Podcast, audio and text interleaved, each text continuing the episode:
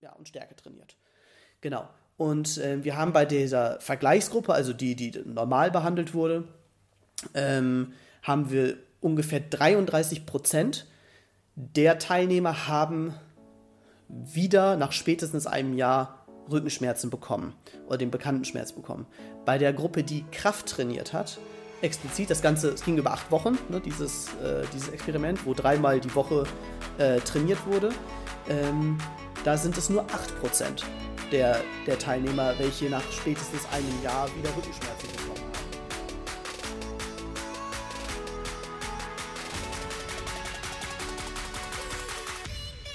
Ja, herzlich willkommen zu einer neuen Folge der kritischen Physiotherapie zusammen mit Erik.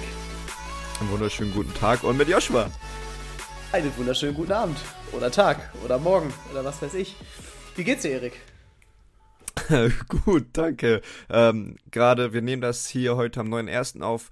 Hatte dieses Wochenende ein Spiel, bin gerade zurückgekommen aus Karlsruhe und äh, bisschen im Eimer, aber die positive Energie hat mich wieder erlangt, als ich dein schönes Gesicht gesehen habe. Okay, genug des Schleimens. Mir geht's übrigens auch gut, danke der Nachfrage. Genau, ähm, wir wollen heute über ein äh, bestimmtes Thema sprechen, und zwar über das Thema Krafttraining. Ähm, Krafttraining kennen wir alle, ähm, haben es nicht unbedingt alle gemacht, aber man hat davon gehört, man hat auch davon gehört, dass es wahnsinnig toll sein soll, man wahnsinnig schön davon wird und, und, und. Ähm, einmal eine Frage an dich, Erik. Machst du Krafttraining? Ich mache in der Tat Krafttraining und äh, mache das ungefähr zwei bis dreimal die Woche. Ähm, wie ist das ungefähr, wie, wie du sagst, zwei bis dreimal die Woche machst du Krafttraining. Wie baut sich das so in deinen normalen Trainingsplan äh, ein? Du hast ja auch dann noch Mannschaftstraining wahrscheinlich. Ja, habe ich in der Tat. Ich äh, versuche die Krafttrainingseinheiten entkoppelt vom Basketballtraining zu machen, weil es ja ein anderer Stimulus ist für den Körper und versuche einen gewissen Zeitraum zwischen den Krafttrainingseinheiten dazwischen zu haben, wenn, wenn möglich ungefähr 48 Stunden. Wie ist es denn bei dir? Ja, ich mache mach auch Krafttraining, allerdings ähm, jetzt nicht so ähm, ja, total konzentriert. Es gibt ja so Leute, die machen das ähm, aus Bodybuilding-Gründen oder sowas, das mache ich nicht. Ähm, ich gehe so mache das ungefähr zweimal die Woche, ähm, neben halt anderen ähm, Workouts, wie zum Beispiel also Joggen gehen oder halt auch Yoga zum Beispiel, das auch noch Teil des äh, Trainings der, in der Woche ist, genau. Aber ähm, genau, so ungefähr zweimal die Woche versuche ich das mit einzubinden. Genau, ihr habt jetzt ja schon so rausgehört vielleicht, wir machen Krafttraining, also scheint das eine Sache zu sein, hinter der wir irgendwo auf jeden Fall stehen. Also eine Sache, die wir gut finden, eine Sache, die wir ähm, vertreten. Wie sieht es denn für dich aus, von deiner Meinung her, bei Patienten mit Krafttraining? Also sprich, jetzt nicht so wie bei uns, ich gehe jetzt mal davon aus, dass wir beide ähm, einigermaßen problemfrei sind, also nicht irgendwelche akuten Verletzungen haben, Krankheiten haben, chronische Erkrankungen vielleicht. Aber wie ist deine Meinung, was Krafttraining angeht, bei erkrankten, wie ich gerade sagte, verletzten ähm, PatientInnen oder oder? Bin ich äh, voll und ganz dafür. Ich glaube, dass viele Probleme, viele Krankheiten, viele Schmerzen mit Krafttraining verbessert werden können.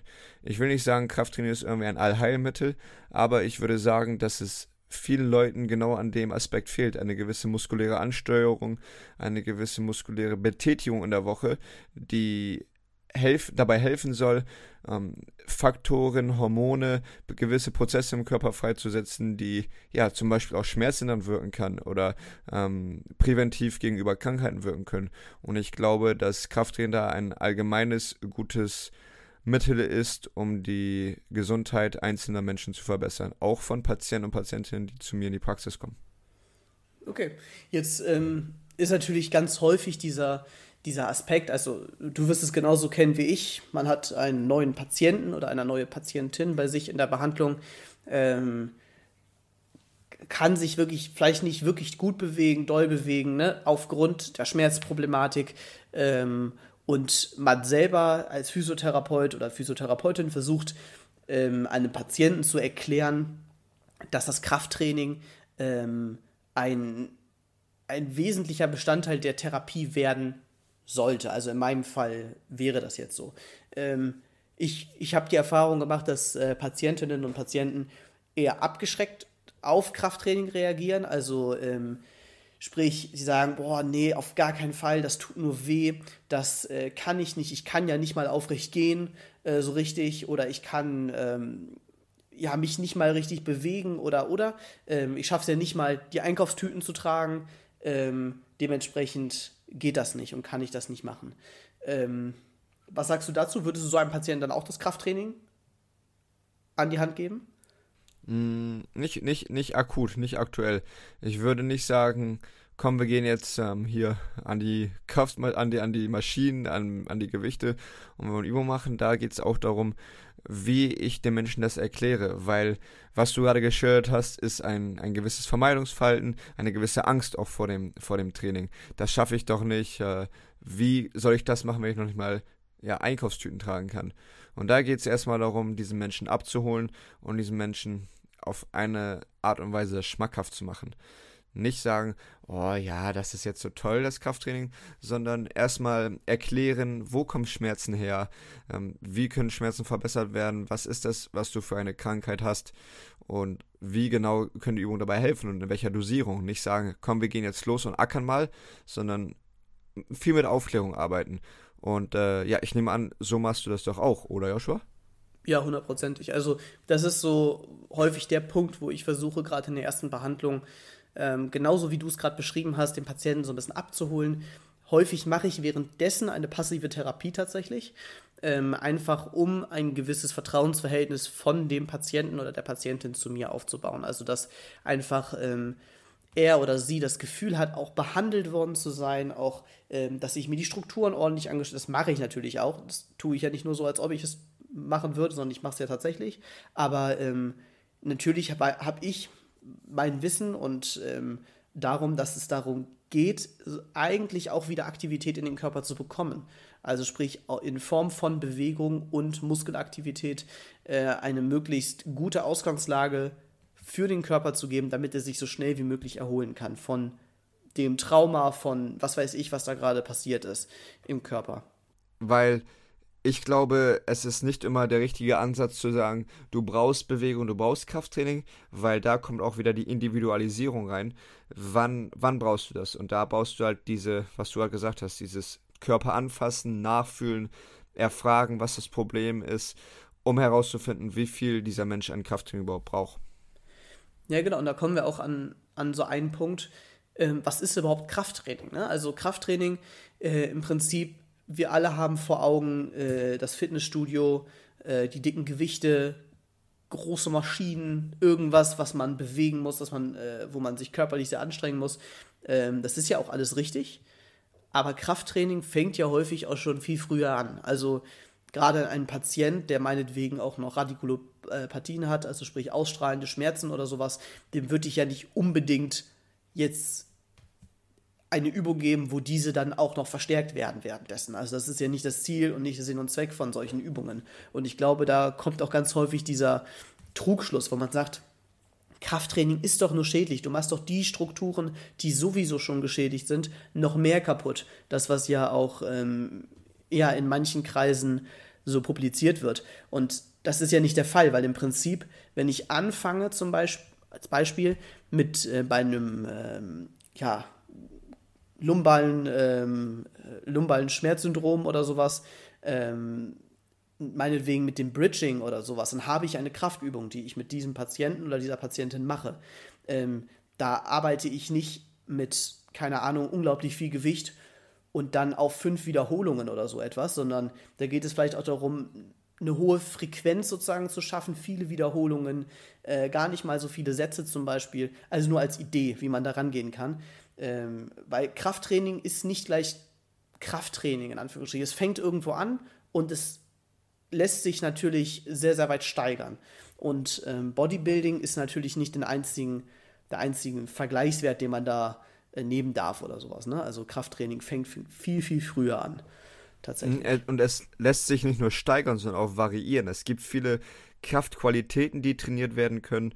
Und da heißt es nicht immer, dass wir das kennen wahrscheinlich die meisten, diese stupide 3 zwölf Wiederholungen aus dem ja, meisten Kraft, Krafttrainingsplan, den man hat, dass das das Normale ist. Es gibt ähm, Varianten nach Zeit, wo man 20 Sekunden Übung, 5 Sekunden Pause, 20 Sekunden Übung, 5 Sekunden Pause macht. Oder es gibt das, was du gerade angesprochen hast, viel Gewicht, wenig Wiederholung oder wenig Gewicht, viel Wiederholung. Da gibt es ja verschiedene Krafttrainingsvarianten, um verschiedene Kraftqualitäten zu trainieren. Ja, genau. Und ich, und ich ähm, denke auch, dass da hingehend ein ganz gutes Wissen von einzelnen, von den TherapeutInnen äh, gefordert ist. Weil ähm, ich erlebe auch bei uns in der ähm, Einrichtung, wo ich arbeite, dass ähm, es wird sehr häufig auf dieses typische, bei uns ist 3x15 System runtergebrochen. Und das wird dann so gemacht, weil das kriegen die meisten hin. So können die erstmal reinfinden ins Training, was auch wichtig ist, finde ich. Ähm, weil die meisten Patienten und, oder Patientinnen haben auch noch nie ein Gewicht wirklich bewegt in Form von äh, medizinischer Trainingstherapie oder so. Ähm, und da geht es dann wirklich auch ums Erlernen von Bewegungen erstmal. Ähm, allerdings finde ich, dass man auch da nach einer gewissen Zeit umstellen sollte, individualisieren sollte, so wie du das vorhin auch schon so schön gesagt hast, um wirklich einen, einen bestmöglichen Behandlungserfolg daraus zu ziehen und zu schaffen. Ähm, genau, ich habe in dem Rahmen jetzt äh, mal eine Studie rausgesucht, ähm, die das auch so ein bisschen belegen soll, ähm, was, was Krafttraining überhaupt für eine Wirkung haben kann. Äh, wir werden die, diese Studie unten verlinken. Ähm, wenn ihr schon mal auf dem Weg nach da unten seid, sowieso in die Beschreibung, könnt ihr uns vielleicht auch eine Bewertung da lassen. Da gibt es jetzt eine ganz neue Funktion äh, hier bei Spotify ähm, und da könnt ihr die aktuelle Folge ja mal bewerten. Also nur wenn ihr möchtet, aber würde uns würde ja uns, freuen. Genau, würde uns freuen und unterstützen.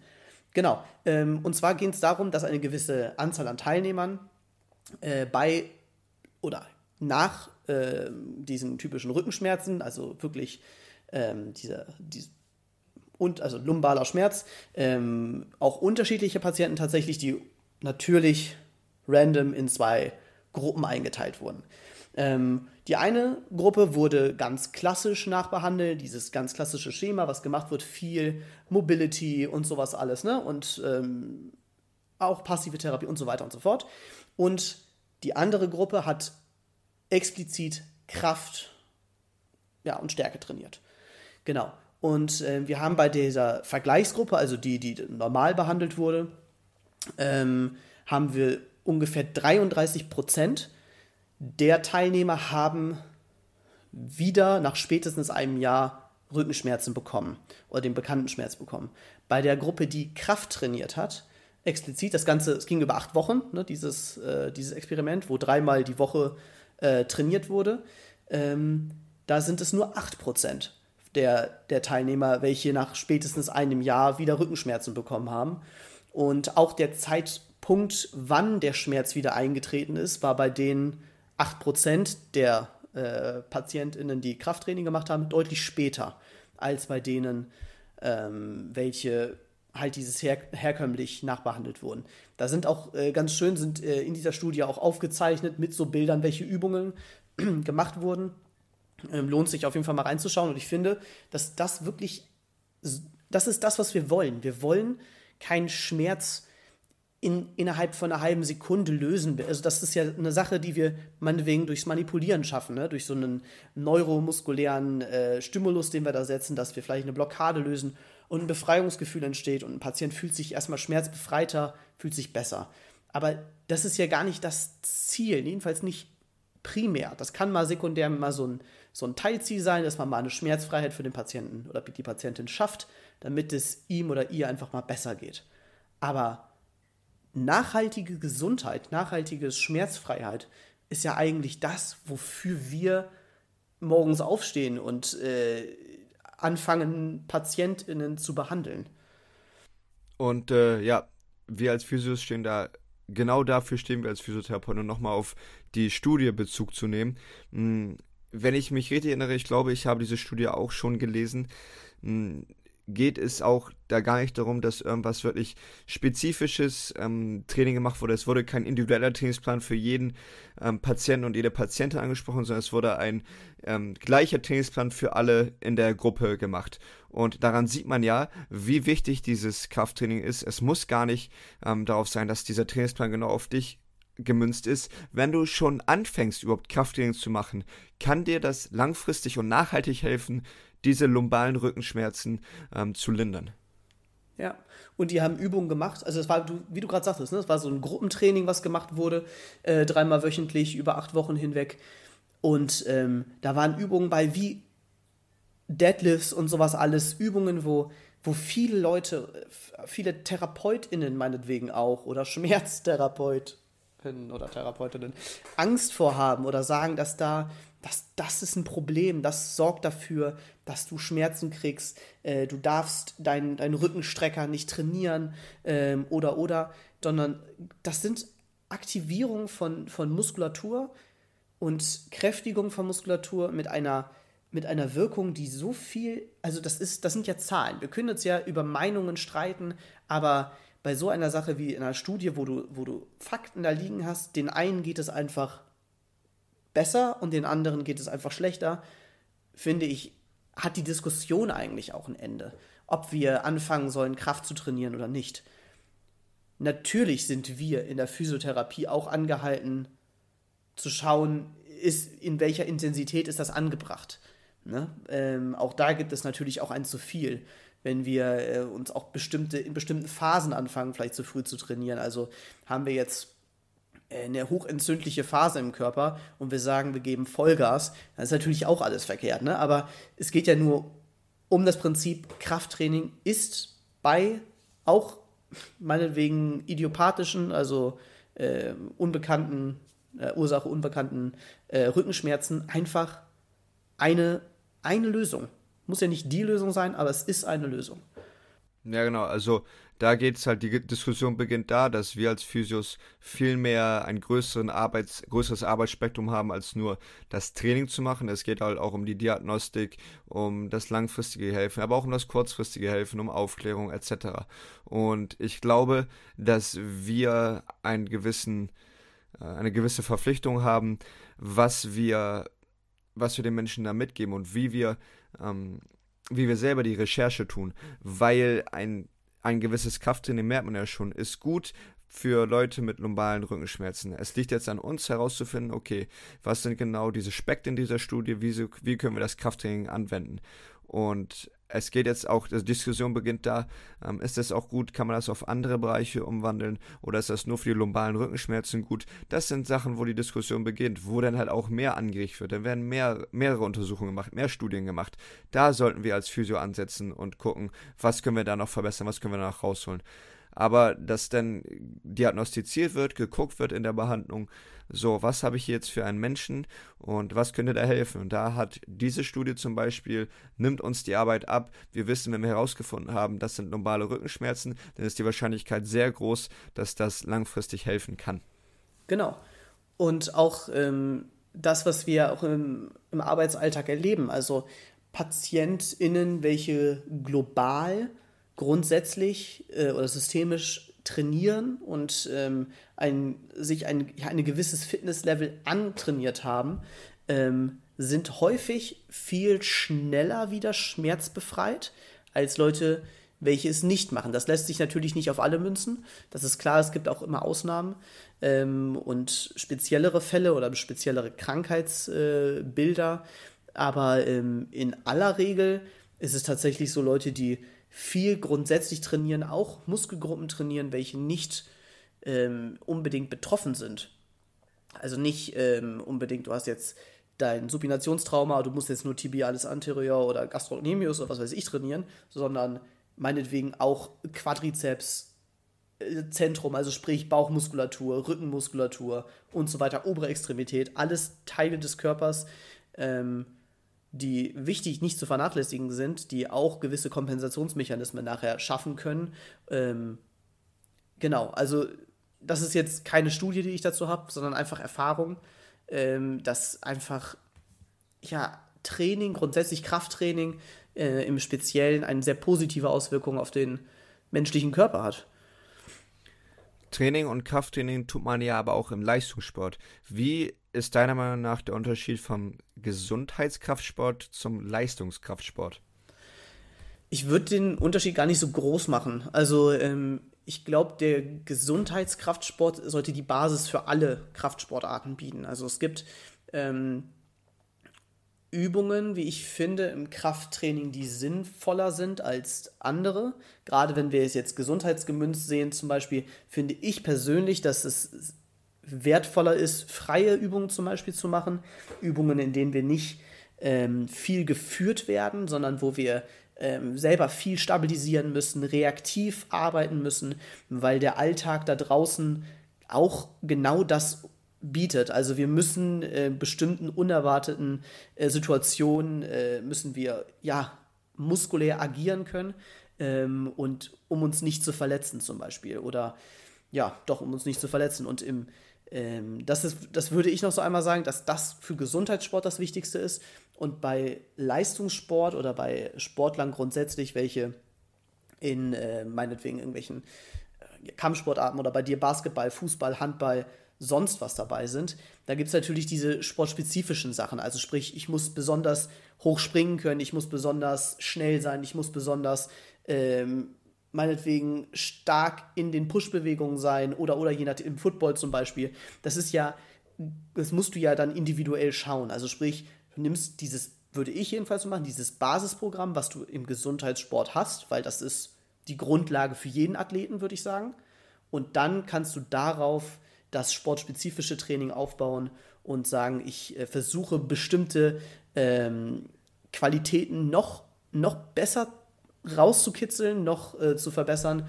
Ähm, ja, mir fällt ein bestimmtes Wort gerade nicht ein, ist auch egal. Ähm, um halt ein besserer Leistungssportler zu werden oder ein besserer Sportler in diesem Bereich zu werden. Ja, und ich würde alles bejahen, was du gerade gesagt hast.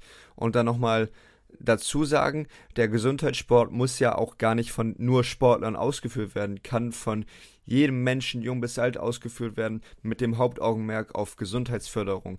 Der Unterschied ist halt auch, den du mit deiner Erklärung gut dargestellt hast, beim Leistungssport ist das zielorientiert, wettkampforientiert, ich möchte besser sein als der andere, als die andere. Das ist nur der große Unterschied. Und ich glaube, Gesundheitssport kann ein Fundament sein für Leistungssport, kann aber auch von jedem und jeder Einzelnen ausgeführt werden hundertprozentig. Ja, genau. Und da muss man auch sagen, auch egal wie jung oder alt du bist, das muss man halt wirklich so sagen. Gut, ich würde einem Säugling jetzt auch nicht unter, an die Handelbank legen, so, ne?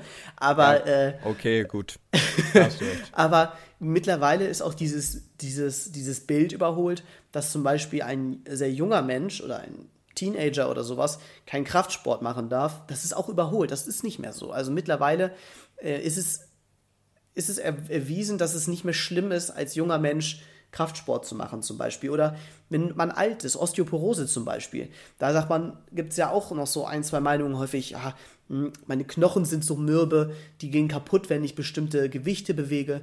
Ähm, denn gerade wenn wir es einfach physiologisch betrachten, diese Druck- und Zugbelastung auf Knochen sind die, der einzige Reiz, den wir geben können, um einen Knochen dann wirklich stärker zu machen. Zumindest ohne äh, die Verabreichung eines Medikaments.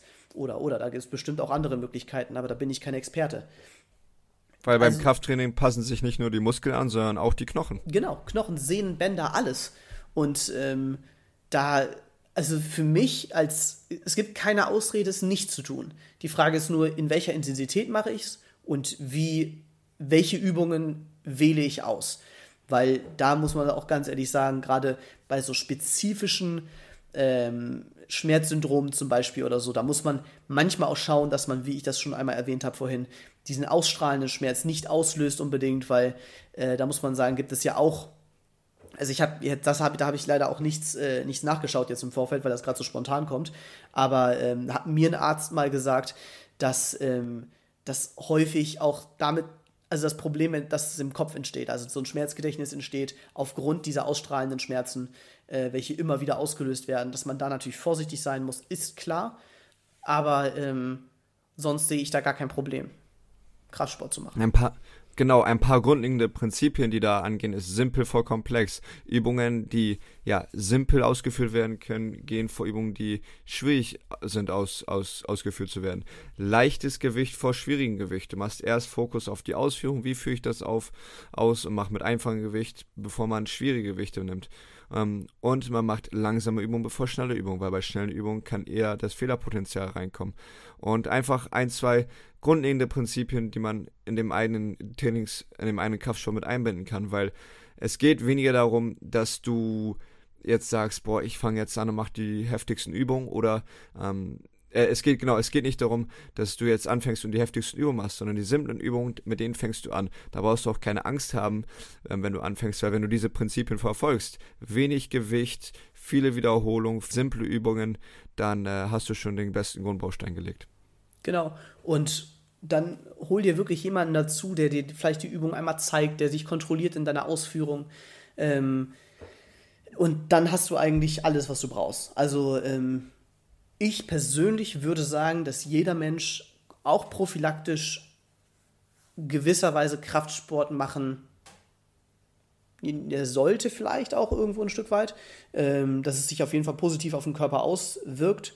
Und ähm, ja, am, im besten Fall auch machen sollte. Das heißt nicht für mich, dass sich jeder im Fitnessstudio anmelden muss oder äh, dort irgendwelche Gewichte stemmen muss, denn ähm, Krafttraining ist viel mehr als nur Gewichte bewegen. Krafttraining kann Körpergewichtstraining sein. Kann, du kannst das Training genauso gut zu Hause ausüben wie im Fitnessstudio. Ähm, da gibt es natürlich ein paar Unterschiede, aber ähm, ganz grundsätzlich ist auch dieser häufig, der häufig genannte Aspekt Geld, so, ne? Das kostet, wenn ich ins Fitnessstudio gehe, ich muss da Geld investieren. Ich habe zum passend jetzt Jahresanfang mir den Vorsatz genommen, unbedingt ins Fitnessstudio zu gehen, melde mich an und dann war ich einmal da und gehe nie wieder hin. Ähm, man kann das auch zu Hause machen. Du kannst dich auch zu Hause deine Matte ausrollen, meinetwegen auch nicht auf den Teppich dich legen oder was weiß ich. Ähm, und mit ganz simplen Grundübungen deine Kraftfähigkeiten äh, global systemisch zu erweitern. Und wenn du dann merkst, ich habe Lust auf Gewichtstraining oder sowas, dann kannst du immer noch sagen, ich melde mich in einem Fitnessstudio an oder sowas. Aber grundsätzlich muss man es nicht, braucht man es nicht, um einen gesunden Körper zu bekommen, einen gesunden, kraftvollen Körper zu erlangen. Ja, es geht beim Krafttraining, wenn man besser werden möchte, ja nur darum, die Kraftqualitäten an ihr Limit zu bringen und damit eine Verbesserung zu schaffen. Dass du selber sagst, wenn du beispielsweise die Kraftausdauer trainieren möchtest, dass du mit wenig Gewicht viele Wiederholungen machst und irgendwann am Ende kommst du sagen, sag, selber sagst, ich kann keine Wiederholung machen. So beanspruchst du ja deine Kraftausdauer. Es gibt aber auch den Aspekt Krafterhaltung, dass du zum Beispiel dieses gleiche Prinzip machst, aber ähm, zum Schluss noch ein paar Wiederholungen im Tank lässt. Nicht um besser zu werden in dem Fall, sondern um du wenigstens, damit du wenigstens deine Kraft aufrechterhalten kannst, was ja auch eine gewisse Art von Krafttraining ist und was auch mal angebracht ist. Hundertprozentig. Eine Sache, die mich jetzt noch interessiert, weil du es vorhin so angesprochen hast, im, ähm, im Leistungssport, jetzt als Sportler, ähm, hat man, hast du ja gesagt, im Krafttraining gibt es ja diese Grundgeschichten, diese Grundübungen, die du halt immer machst, ne, die halt dafür da sind, dein Fitnesslevel hochzuhalten, ähm, auch gesund zu bleiben. Ähm, wie viel Prozent ungefähr würdest du sagen, ist wirklich sportspezifisches Training im Kraftsport und wie viel Prozent ist ähm, systemisches, Kraft, systemisches Krafttraining? Das ist, eine, das ist eine sehr gute Frage. Es kommt immer auf den Zeitpunkt auch an, äh, zu welchem Punkt ich in der Saison bin und äh, welchen aktuellen Leistungsstand ich habe. Je, wie ich, ich folge auch den gleichen Prinzipien, einfache Übungen anfangen zu machen, mehr Wiederholungen zu machen, weniger Gewicht zu machen am Anfang und dann halt auch mit Übungen, die auf andere Sachen übergehen könnten. Ich würde einmal das Beispiel Kniebeuge nennen, was eine meiner Meinung nach ge gesundheitsfördernde Kraftübung ist, eine, eine globale Kraftübung ist, die man auch auf andere Sachen münzen kann, andere Sportarten, aber auch auf das tägliche Leben. Und die Übung führe ich dann am Anfang der Saison so aus, dass ich äh, ja das aufs tägliche Leben sozusagen ummünzen kann. Und je besser ich werde bei der Übung, desto mehr fokussiere ich mich auf die ähm, leistungsorientierte Übung. Man kann ja auch eine Kniebeuge machen und mit Fokus darauf, auf die Konzentrik, auf das Zusammenziehen der Muskelfaser, um einen höheren Sprung für die Sportart zu machen. Deswegen würde ich sagen, am Anfang der Saison ist das 80% ähm, allgemeines Krafttraining und 20% sportartspezifisches Krafttraining, was sich im Laufe der Saison denn bis zum Peak, welcher kurz vor Saisonbeginn ist, auf ungefähr 70% sportartspezifisch oder sogar 80% sportartspezifisch und 20% allgemeines ist. Und dann während der Saison ist das auch viel auf Krafterhaltung, weil ich auch viel oder weil professionelle Leistungssportler auch viel auf ähm, Teamsport aus sind, auf das Teamtraining aus sind, wobei man da nicht übertreiben soll und nicht zu viele Stimuli setzen soll mit, durch das Krafttraining, wo ich das ungefähr auf, ja, ich würde sagen 50-50 oder 60-40 für die sportartspezifischen Übungen mache. Ja, cool. Ja, auf jeden Fall mal interessant zu wissen, weil sonst hat man ja nicht, also ich denke auch nicht jeder Physiotherapeut oder jede Physiotherapeutin so die Berührungspunkte zu Leistungssportlern. Entschuldigung. Ähm, und da auch im Prinzip, im Prinzip rührt da ja alles her. Also sprich, wir können ja aus dem Sport, äh, aus dem Leistungssport oder auch Breitensport meinetwegen, ja das nachher beziehen auf, auf normale Alltagsgeschichten. Ne? Also ähm, sprich ADLs, also ähm, Fähigkeiten des alltäglichen Lebens, ähm, sind ja nichts anderes in Anführungsstrichen, ähm, welche man erreichen möchte vielleicht, wie Fähigkeiten, die du im Sport erlangen möchtest. Also du kannst natürlich mit einer abgewandelten Übung, wenn du sagst zum Beispiel, dir geht es darum, die Konzentrik in die, äh, die Bewegung, der, um die Sprungfähigkeit beim äh, Basketball zu erhöhen bei dir äh, in der Kniebeuge, ähm, kannst du das trainieren. Aber wenn ich jetzt zum Beispiel, ganz blöd gesagt, einen Patienten oder Patientin habe, die sagt, wenn ich auf Toilette sitze, welche ja bei vielen Patienten sehr tief ist, ich möchte aufstehen und ich schaffe es nicht, dass man auch da über wirklich konzentrisches Training des Quadrizeps zum Beispiel in Form von Kniebeugen sagt, diese Alltagsfähigkeit können wir wieder erlangen dadurch. Und ähm, dementsprechend, das ist jetzt eine sehr subjektive Meinung, vielleicht auch eine sehr extreme Meinung, ähm, habe ich das Gefühl, dass, dass PhysiotherapeutInnen, welche aus dem Sport kommen oder einen Sportbezug haben, häufig funktioneller und vor allen Dingen de dementsprechend auch effektiver ähm, therapieren. Also das ist, es muss nicht auf alle zutreffen, ne, um Gottes Willen, aber ich habe das Gefühl, da wird intuitiv schon sehr viel richtig gemacht. Ähm, wenn man, ähm, ja, das will ich so stehen lassen, ich will jetzt nicht zu sehr äh, nachher auf andere. Ja, ist auch, ja, ja, ja. Ist, ist, ja, ist ja auch, ist ja auch, ist ja auch gut, so wie du es gesagt hast. Ich meine, ähm, es geht in vielen Aspekten bei der Physiotherapie ja auch darum, ähm, wie man den Menschen fördert in den Bewegungen, die er oder sie braucht. Und äh, ich glaube, da hat der, der vom Sport kommende ähm, gewisse Vorteile, aber auch andere Leute, die was mitbringen, die aus anderen, ähm, nicht anderen Sportlern kommen, sondern aus anderen Bereichen des Lebens kommen, haben da andere Faktoren, wie die jemanden mehr abholen können, wo die auch besser ähm, ja, rangehen können, den Menschen abholen können, als ja, Leute, die nur aus dem Sport kommen, sage ich mal. Ja, genau. Ja, Erik. Heute noch Kraftsport oder? Heute ist kein Kraftsport, äh, mehr, es ist jetzt 19 Uhr und ähm, was man dazu auch sagen muss, die Kraftverbesserung geschieht ja nicht im, im Gym, nicht im Fitnessstudio, sondern die Kraftverbesserung geschieht im Bett. Und ähm, deswegen gehe ich da gleich auch hin. um 19 Uhr. Krasser Typ. ja, also, also nicht gleich um 19 Uhr, aber um das Prinzip ähm, der Superkompensation, welches wir in einer vorigen Folge auch schon mal angesprochen haben, Link ist in der Videobeschreibung, in der, in der Podcast-Beschreibung, ähm, braucht man auch den Schlaf, um die ganzen Verbesserungen, die man sich antrainieren möchte, überhaupt zu erlangen. Und äh, ich mache mich gleich bereit für die nächste Woche ähm, und äh, gehe dann aber auch schlafen. Fantastisch. Gut. Was machst du? Ja, ich äh, glaube Essen gleich erstmal. Weil wie sonst soll der Körper nach Krafttraining die richtigen Nährstoffe haben, um die neuen Muskelzellen und Knochenzellen anzubauen. Fantastisch. Fantastisch. Ähm, ja, ich habe einfach Hunger, aber das ist eine andere Sache. nee, pass auf. Äh, wir machen das so. Wir hören uns am Dienstag wieder, äh, wenn der nächste Shorttake hochgeladen wurde. Wir haben vorhin gesehen, dass wir einen kleinen Fehler gemacht haben, beziehungsweise ich einen kleinen Fehler gemacht habe. Der erste Shorttake dieses Jahres ist etwas zu früh online gekommen, aber das tut ja nichts zur Sache. Ab nächster Woche sind wir wieder zurück im Spiel. Äh, am Dienstag schaltet da gerne wieder ein. Ich freue mich, wenn ihr dabei seid.